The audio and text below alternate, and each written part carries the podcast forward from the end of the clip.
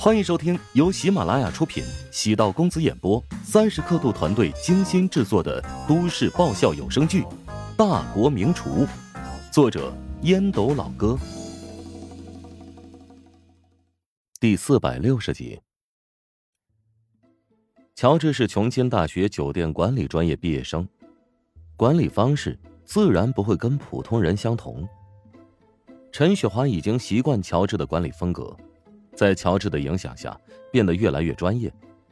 他经常跟员工自嘲，在乔治身边待久了，比上老年大学学的东西还要多。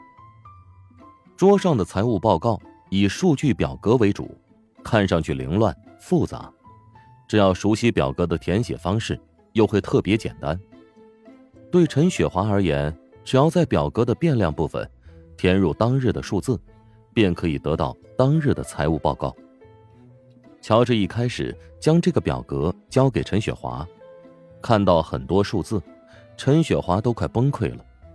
但事实证明，很多陌生的东西熟悉了解之后，并没有想象中那么困难。乔治重点关注财务数据当中的四个问题：第一，支出，整个食堂当日的支出总额，包括人员工资、租金、原材料购买，甚至设备折旧。第二，利润，销售额扣除支出，还得加上其他收益，比如银行存款的利息。第三，会员增加人数，客服要统计出单日的会员增加量，包括男女的比例、年龄段的分析。第四，客单价，每个客人在食堂吃一顿饭消费了多少，这是食堂的运营数据模型。通过运营数据模型的模拟，可以推导出一个月乃至两个月之后食堂的发展规模。在外人的眼中，这是一家靠着网红经济发展的食堂，但陈雪华等内部人员知道，他们的老板不简单，营销模式别具一格，管理内涵也独树一帜。短期来看，营销模式的创新，让食堂的业绩得到大幅度增长。长期来看，科学的管理模式将是乔帮主的食堂获得成功的真正推动力。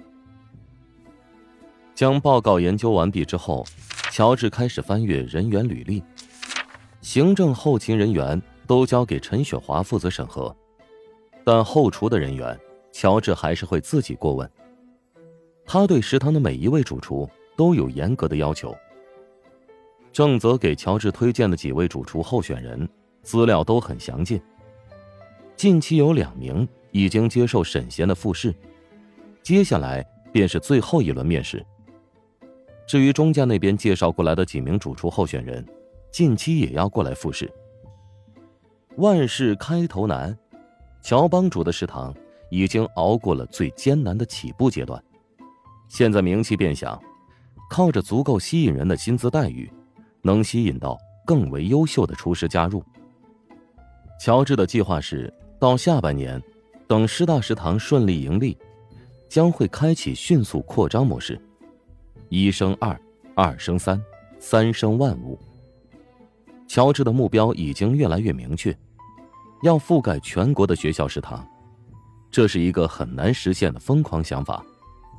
人生在世，有能力便要去做别人做不了的事情，甚至，乔治还有更狂野的想法。他的目标是，有大学食堂的地方便有乔帮主的身影。当然，没有跟任何人提起，他小心的藏了起来。此次云海之行将刘达彻底给击败，收获颇丰，但还是留下了一些瑕疵。乔治在研究刘达的秘方时，展现了自己的特殊能力，不出意外，会引起很多人的警觉。首当其冲。便是丈母娘，她对自己会有更多的重视及警惕。其次便是水月集团，他们会想尽办法找出秘方泄露的原因。水月集团拥有号称复制楚者的流川钢介。根据川岛繁野的助理渡边流出的消息，青出于蓝而胜于蓝的北冈会，此前鉴定过秘方，才会愿意和刘达进行合作。自己搅黄了对方的合作，同时也引起了对方的警觉。对于即将到来的世烹交流会，暴露了一部分底牌，势必会引起某些人的高度关注。再想以黑马的身份冲出重围，几乎不太可能。高阳辞去了乔治介绍的工作，宋恒德特地为此打来电话，表面是跟乔治打招呼，但事实上，言语当中有几分责怪的意思。乔治被高阳如此随意的举动弄得很无语。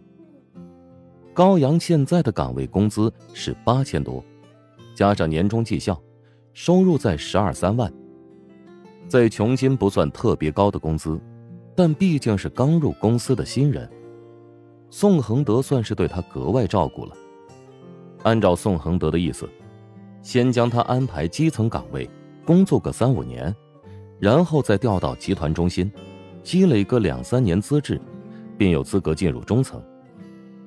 怀乡集团的中层管理人员平均收入在二十五万左右。有宋恒德这个大靠山，只要高阳熬过新人期，遇到合适的机会，绝对可以飞速晋升。可惜，高阳显然不愿意等那么久，他不愿甘于人后，尤其不想让自己落后同伴同学沈冰五年之久。胡展娇接到乔治的电话，愧疚道：“哎，我怎么劝他，他都不肯听我的。”嗨。高阳这性格原本就是熬不住的，要不你跟他直接结婚，让他安心当个家庭主妇吧。哎，别，我还想多玩几年呢。等他自己去找工作吧，到处碰壁，才知道你给他介绍的工作难能可贵。乔治笑了笑，再没有主动揽活帮高阳找工作，自己又不是大傻子，因为高阳闹的这个事儿，自己欠了宋恒德一个人情。最终还落得两头不好，所以帮人介绍工作呀，是一件挺复杂的事情，要千万慎重才行。高阳给胡展娇发了个语音，见到半晌没有动静，拨了个电话过去，忙音。过了十来分钟，胡展娇回复电话过来，语气不好道：“什么事儿？”高阳躺在沙发上，将脚翘得很高。失业无聊，找你打发时间。刚才跟谁打电话呢？是不是小狐狸？老实交代。哎呀，我刚跟乔治打完电话，你辞职太突然了，搞得他挺尴尬的。有什么尴尬的？扫地、泡茶、复印材料的打杂岗位少了一个，根本无足轻重。高阳，你这话说的就太没人性了吧？乔治给你托人找了一份工作，你不感谢他？还直接撂挑子，哼！这让乔治找的那个人多么尴尬呀！谁让他厚此薄彼？高阳反而挺高兴，如果自己辞职对乔治一点影响都没有，他反而觉得没什么存在感。大家都是同学，凭什么给沈冰介绍年薪二三十万的工作，给我介绍十来万的工作？凭什么？凭什么？凭什么？凭他长得好看，还踏实奋进。胡展娇觉得高阳太会胡搅蛮缠了。有你这么贬低女朋友的吗？她好看，你怎么没去追她啊？胡展娇揉了揉太阳穴，微微叹气：“ 不跟你争了啊！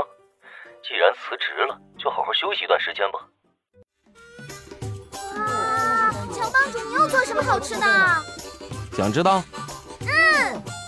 想知道更多美食秘籍，就点击 VIP 快更版收听吧。